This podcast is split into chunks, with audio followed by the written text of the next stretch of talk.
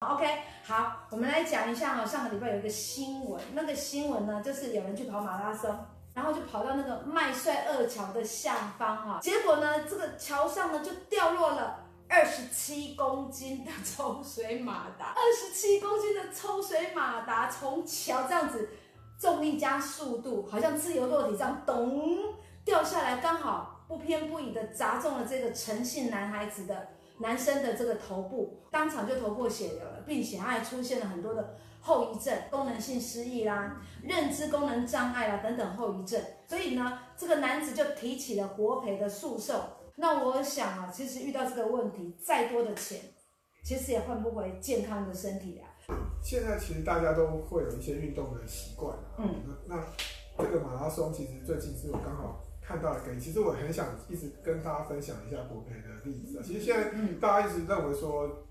观念上会认为说，哎，国培好像不是很容易。其实慢慢有一些新闻，其实慢慢都已经展开。其实有一些，因为其实国就像政府提供的一些设施越来越多，难免其实管理上有些是委委托这个包商，比如说委外的去包商去做，而、啊、其实很多包商其实本身它工程管理上就有问题。那所以就是。可以申请国赔，那国赔当然就是有一些损害赔偿，包括说劳动力减损的那些损失。其实大家不用听到国赔啊，就是说啊，怎么办？我要等国家赔偿，那要多久？哈，好，有很多国赔事实上有成功的案例。第一个案例是什么？就是说，嗯，就是说道路如果凹凸不平的话，就是导致骑士会跌倒。如果你因为路不平，如果导致你摔倒，那绝对是可以申请国赔的。这是第一个例子啊。OK，对对。哦，好。另外一个例子是，呃，在在二零一五年有一个有一个吴姓男子，他其实是经过的时候，嗯、他在新竹玩的时候，就刚好新竹有个漏电的电厂，他被电到，电到之后就导致他他产生了一些脑部受损的一些状况，就申请了国赔。那最后国赔的金额是赔到一千七百六十一万。哇，对，哦，这个金额就蛮高的。对对。那讲了这么多案例，其实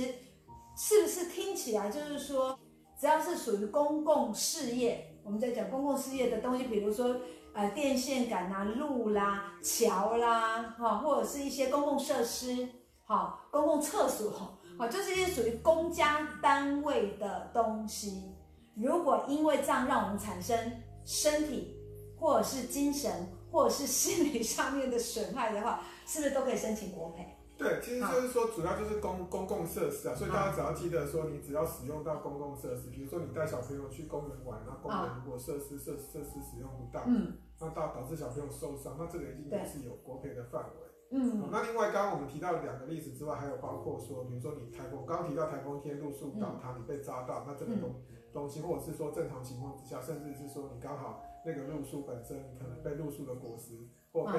被大王椰子。砸到，那被椰子扎到，你这个树如果是属于国家的，可能是政府的，那那你也可以请求这个国家赔偿。嗯。那另外就是说，有一些车祸的案例，其实是涉及到这个交通号志本身，就红绿灯本身的设置有问题。比如说你路口净空的状态，刚好那个路灯设置有秒差，所以导致说你你今天冲过去之后，你被其他车子撞到，撞到之后你可能导致很严重的伤害，甚至是说生命也可能失去了。那像这种状况之下，除了你去跟这个跟这个肇事者求偿之外，你同样也可以去，因为这个交通号志的问题，你也可以申请这个国家的这个赔偿。哦，对，所以这样子是不是我们可以有两个两个层面的赔偿？一个是对方的，一个是国赔的。对，就是说，当你发生交通事故的时候，你其实是跟对方肇事者求偿之外，同样，因为有有可能是属于涉及到公有。公共设施的这个问题，那可能是地方政府，甚至是中央政府对于这些设施有一些问题的时候，是，那你除了跟肇事者求偿之外，你同样也可以跟这个政府，哦，政府来做一个相关的这个求偿的动作。好的，好，那我们刚才讲了这么这么多的状况，好像道路凹凸不平，你也可以牵扯到公共设施的，你也可以交通号志，你也可以。那还有没有什么状况之下是可以申申请到国赔？但是我们很容易忽略的，或者是有很多还是安律师要提醒我们的。对，那就是说我们还有一个例子，就是说现在大家其实知道房价很高，常常会去买到那个法拍屋。最近有一个例子，就是说有人买到一个。属于说要要求法院点交的房屋，就法院后来书记官那边后来他们又在上诉，说这边这边登记错误，说是本身是不点交的房屋，就你买到一个不点交的房屋之后，你还要花钱花时间去赶里面的这个住住占有人，那这时候你一样是可以申请国家这个赔偿的部分。就我们今天附带跟大家讲到，就是如果涉及到说法拍屋本身的这个这个法院本身有一些错误的错误法拍的问题的时候，有可能会涉及到国家赔偿的问题。哇，哎、欸，我今天是真的是第一次听。我才知道说哦，原来我买到法拍屋里面还有那种有住人的海蟑螂，然后你还要赶走他，你可能要花另外一笔钱。好，那这个责任归属我们可以算是国赔哦。对，哦，就是法院有没有疏失啊？如果法院有疏失，他没有当初在转交、在清点的时候没有整个处理好，完成所有的程序，居然还让海蟑螂在里面的话。那当然就是国家的问题了哈，就可以申请国赔。国赔的这个范围，我们先跟大家讲一下，就是说好，国赔范围就是，呃，我们就是说，基本上如果说假设你今天好，你今天路跑，像这个例子受伤了，你可以请求，就是你被害人可以直接跟国家请求赔偿。嗯。那假设是说，如果说假设不幸因为因为说被被这个公共设施砸到哈，受伤可能导致死亡，那死亡的情况之下，就会变成是说他的继承人，也就是父母。父母、子女还有配偶就可以，或其他抚养的人可以跟国家来申请做国家的这个赔偿。嗯，那第二个部分就是说，我们刚刚提到说，哎，可以赔到这么多钱，为什么？到底这个金额是怎么求偿？嗯、那我们第一个就来看说，如果是有人受伤，我们就可以请求说减少丧失或减少劳动力，就是说他受伤之后变可能没办法工作。嗯，那这时候就是经过鉴定之后，他可能减少劳动力，因为现在一般工作是可以工作到退休是到六十五岁。假设说有一个人可能五十岁之后，他国家可能是因为在路上被。因为是摔倒或者是怎么样哈，导致他可能会变成呃没没办法行动，行动不方便。嗯、那这时候他五十岁到六十五岁就有十五年的期间，那这个时候他就有工作的这个损失，就是劳动力减损的这个损失，他就可以请求国家赔偿。那再来就是说，中间他住院这段期间有医药费、看护费，就是增加生活上需要，就是也可以申请国家赔偿。那另外就是说，因为他摔倒他很痛，所以也可以跟国家请求这个精神上的这个抚慰金。那这个是属于受伤的部分。嗯，那如果说假设他不幸死亡情况之下，当然其实跟车祸的道理是一样，你可以请求丧葬费啊，一样是属于说中间有生活上增加生活上支出，你可能死亡之前有一些医药费、看护费费用，你也可以继承人也可以请求。那包括说他如果真的不在了，可能他的子女才小，所以需要人抚养，或者是说他有一些年长的这个老父老母要照顾，就有抚养费可以请求。好，那甚至就是他的。他的兄，他自己的这个父母、子女，还有他的配偶，可以请求精神上的损害。好，那这个时候就是属于这个范围，所以大家就记住，就是说，主要就是说赔偿的范围就有包括这个减少劳动力啊，或增加生活上需要，还有精神上的这个损害。好，那再来就是如果过世的情况之下，可以多一个所谓的丧葬的费用，或者一些所谓说以抚养费的这个支出的部分，哈，你也可以请求。比如说小孩子现在。现在可能是他小孩子小，可能三岁，然后到明年之后，大家知道十八岁成年了，所以他三岁到十八岁中间有十五年的抚养费，也可以跟国家要求来做一个国家的这个赔偿的部分。好，那刚刚霆嫂有提到说，这个时效的部分就是从你知道这个你受伤开始的两年内，你就要申请国家的赔偿。所以这两年的时效是非常的重要的。哇，其实蛮短的呢。对。如果你要跑一些程序或者是什么的，大家要记得这个时间点哈。如果真的有发生意外，然后是属于国家赔偿的部分，哎，给两年哈，两年内要处理好，好，两年两年内要处理好，要不就会造成自己的权益受损哦。哈，OK，好，所以赔偿的范围包含丧失或者是减少劳动能力哈，增加生活上需要的费用，还有精神抚慰金，这个呢都可以。申请国赔，好，OK，哇，这个是太棒了。好，那我们刚才有提到说，如果不是公共设施，那可以国赔吗？对，那这个部分就是说，我们一一一直提到说公共设施，其实，在国赔里面的定义，它公共设施不是说，哎，这个是政府哦，这个是政府所有的才叫做公共设施，而是说，如果是私人设置的，可是政府在管理的情况之下，这个也是属于这个。这也算国赔，对，对不对？有点像是政府外包给民间企业，对，去处理的这样的一个方式。好，这个也算是国家赔偿的范围之内哦。好，那安律师能不能帮我们举个例子？对，就是说现在有一些，比如说我们简单的例子，就是说国家可能国家公园里面，类似国家公园里面有一些贩卖纪念品部，那这个时候是租，嗯、等于是国家公园去租给这个业者去卖卖纪念品部，可是刚好他设置一个外围的栏杆，那这个栏杆不是不是政府的设施，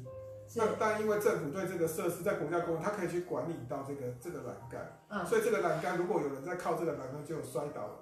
那他政府就不能说，哎，这个是这个是我租给人家卖纪念品，这个栏杆跟我没有关系，因为它设置在国家公园里面，你是租给人家，那这个栏杆你本身就可以去管理嘛。嗯，你可以注意它栏杆有年久失修的问题，不是说因为这个国家公园里面这个租给人家，所以这个不关政府的事情。嗯，那这个情况之下，我们就可以说这个是属于公公公共设施，国家赔偿里面的公共设施。所以国家赔偿的公共设施是包括在在国公共设施里面租给。租给其他委外经营的情况之下，这个这一个它的附属的这个设备本身是政府必须看得到。比如说你栏杆生锈，你政府就应该去督促那个卖纪念品的老板跟他说，你这个栏杆要修，不然人家走过去靠一下，小孩小朋友靠一下就摔摔出去，摔出去可能旁边有石头，可能就受伤。那这个时候你就要防止他去，防止他要去要去管理他，定期要去检查说他到底有没有安全上有没有问题。嗯，所以政府上面。国家赔偿讲的公共设施其实是范围是会比较广的，所以大家就可以记得。所以说大家就注意一下，说要件上就是要知道说今今天这个范围是不是是不是政府？比如说你今天在国家公园里面，一定是有一些贩卖部，那你受伤情况之下，你可以界定说到底这个国家公园它要不要去管理，哦，要不要去管理这个部分？如果它有权限，它有能力去管理的时候，你就可以主张它是公公共设施，可以你受伤了就可以请求国家赔偿。嗯，对。OK，我们今天讲的是国家赔偿。好，什么样的东西是属于国家赔偿？它的范围在哪里？它的有效期在哪里？还有，就像刚才安律师讲的，非常重要的，它在国家公园里面，属于国家设施里面是民营机构。虽然是民营机构，可是因为它是在整个大范围是在国家公园里面，就举例啦，这样子的话，其实你也可以申请国赔。好，就看到时候，呃。状况发生的是在哪一个状里，哪一个呃环境里？那它归属的责任是在哪里啊？讲到这个，我觉得好像要进行国赔三步骤，可可能会更清楚一点，对不对啊？对。所以呢，现在就要细细的、很详细的，刚好打个摘好了。我们有请安律师。对，那就是说，第一个，我们就是说，这个这个跟所谓的你车祸发生，你去警察局。报警这个不一样，就是说你第一个要先确定确定这个赔偿义务机关，比如说你今天如果说是公务，假设是说在在路上受伤了，你可能要主张说到底这个道路的是谁管的，是中央政府管还是地方政府管的，所以你就可能要去先去提先去提供先先去跟这个赔偿义务机关来去主张，确定义务机关之后，你要去跟他主张说书面去请求说，请你请你赔偿给我，哦，所以你就是必须要书面请求，第一个你要赔偿。主张确定义务机关，第二个你要向义务机关来提请提出你的国家赔偿的请求，好，这这这两个要件大家必须要知道，好，那所以所以大家就要先确定说到底你今天在路上，比如说哪个路上受伤，比如说我们简单来讲，比如说你在高速公路匝道口，你可能你搞不清楚说这个是属于地方政府还是属于说国道这个高工局的必须要负责这个路段的时候，那你先去主张说，比如说你先去跟。你在台北市，你先跟台北市政府请求说，这个我在路上受伤，你要做国家赔偿。嗯。但是你提提出书面请求之后呢，那他就是要回复给你说，到底是不是这个这个路段到底是是属于中是高工局的，还是说台北市政府要负责？嗯。那他会回复给你，跟你讲说，如果是高工局的路段，那你另外再跟高工局来做请求。好，那所以就是必须要确定义务机关，那义务机关也有义务要告诉你说，是不是他要负责？嗯。那这个时候你就必须要。了解这个问题。那第二个就是我们刚刚讲的，就是说书面书面请求嘛。比如书面请求，你当你书面请求，比如说你跟台北市政府请求说要国赔的时候，你提出书面请求的时候，他必须要应该必须要在收到你国赔的这个请求之后三十天内要跟你协议。那他三十天内如果没有没有跟你协议，或者是说他主张六十天内没有给你答案的时候，你就可以直接跟法院来请求国家赔偿。好，所以第三个步骤是，当他你跟他书面这个赔偿义务机关书面协调不成的时候，你可以跟法院来请求国家赔偿。好，所以根据我们这三个步骤，大家给大家的重点就是说，你必须要跟赔偿义务机关书面来请求书面协议，协议不成，你开才可以走法院。好，那不是像你一般发生车祸，人家撞到你去法院告他，不是不能直接告他，你要先跟他协议，嗯，你协议不成，你才能走法院这个程序。好，所以大家就是要记得说，流程上可能是要跟跟赔偿机关来做协议，再申请国家赔偿。然后同样呢，你要记得在我们刚刚提醒庭长刚刚讲说，两年内都要申请国家赔偿，哦，否则你过了时效之后，政府就直接跟你讲说时效消灭，那这时候你就求偿无门。真的，啊，因为如果白纸黑字没有在两年内，好，你就不能证明狼袭的监护台，哎，知道吗？哈，所以真的很重要。只是说这个程序上面真的跟一般我们在一般的就是我们有一些纠纷，好，或者是有一些什么。争取什么抢夺什么监护权啊，或者什么的，他走的程序完全不一样。好，他不是你第一个，你那你就是先去弄法院的门，不是那样哈，一定要先确认狼袭上台 的哈，所以到那一个义务机关呢，看是怎么样。可是我真的觉得，如果他书面通知，这是提早自己的额外想法啊。现在来回回也真的是需要一点时间哈，所以大家一定要把握。把握那个时间点，哈，把握那个时间点。可是就是先向义务机关去申请，而且是用书面的。对。那他会回复你嘛？然后是不是一台嘛？然后是一台一单处理嘛？然后不是一台你又要去辗转，啊、呃，就是要到其他的机关去，对，对不对？另外又要书面的吗？对。那但但其实说，这个就是说，第一个步骤要先确定义务机关。比如说你刚刚我们提到的例子，你在高速公路匝道口发生。发生过失，可能刚好路面不平，或者是刚好号志有问题，你就是你可能撞到撞到的时候，导致导致你车子的损失，或者说你人的受伤。那这时候你们没有办法确定这是高工局要负责，还是台北可能地地地方政府台北市政府要负责的时候，你你可能先确定说你你认为是台北市政府跟他请求。那其其实他基本上他是三十天内就要回复给你，好他。他三十天就要告诉你说，哎、欸，他到底是不是他要赔，他要赔多少？嗯，所以基本上就是你你先确定一个机关，你就花了一个月的时间了。好，他跟你讲的是，你还要再请求，你就后面就是还要再花一个月的时间。所以大家要注意。注意基本上的时间，你因为你要书面花一些时间跟赔偿义务机关沟通嘛，所以大家要记得说这个必须要先确定义务机关，好，那再去跟法院申请国赔啊，好，那当然这个会花一些时间，所以就必须要提早去，当你发义务这个意外发生的时候，你就必须要去做一个主张，否则就会。你一直在复健，你可能也失去了这个时间。你可能你没有确定到底什么原因，你你认为说你不清楚到底意外发生是肇事者发生的，还是还是政府要负责的情况之下，你还是要做记得这个时效的这个问题啊。你过了这个时效，其实我们之前讲，你只要时效消灭，你其实就是等于你让你的权利睡着了，其实法律上就没有义务要保护你。了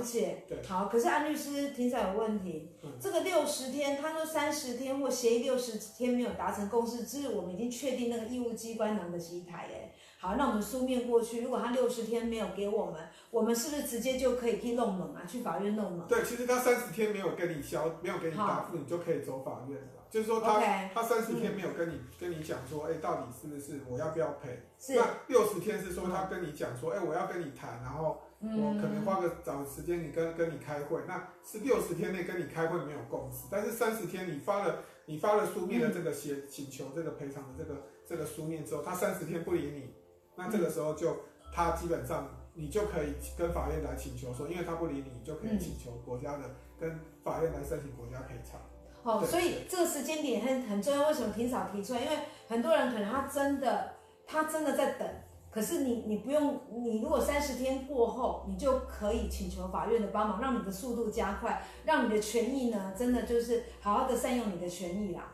好，就是这样子。所以那个时间点其实是真的真的真的非常的重要哈。好，所以呢，今天国培的这个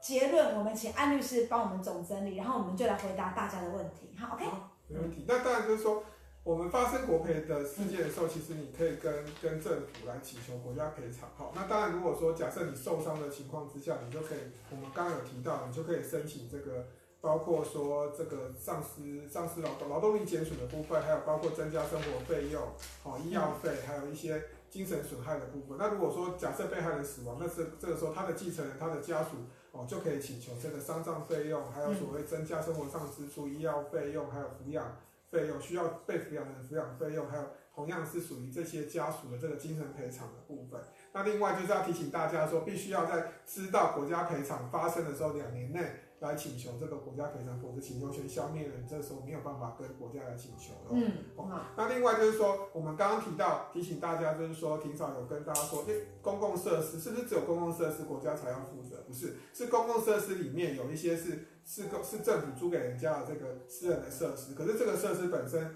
政国家其实对这个设施，比如说今天这个管理。这个礼品部的这个栏杆，它本身有一个一个设施的一个管理的义务，哦，那可以直接一样是直接提供给民众使用。嗯、那如果受伤的情况之下，对于这个设施本身租给这个公有设施外面附近的这个公这个私人设施本身设置的这个栏杆，一样也是栏杆导致人民的损害，一样是要做一个国家赔偿。那另外就是说，再提醒大家，就是说你必须要在申请国赔的时候，你要书面跟赔偿义务机关来请求。那当他三十天内不跟你协议，或六十天内没有办法达成协议的时候，你才可以跟法院来申请这个国家赔偿，来起诉请求国家赔偿。OK，好，谢谢安律师。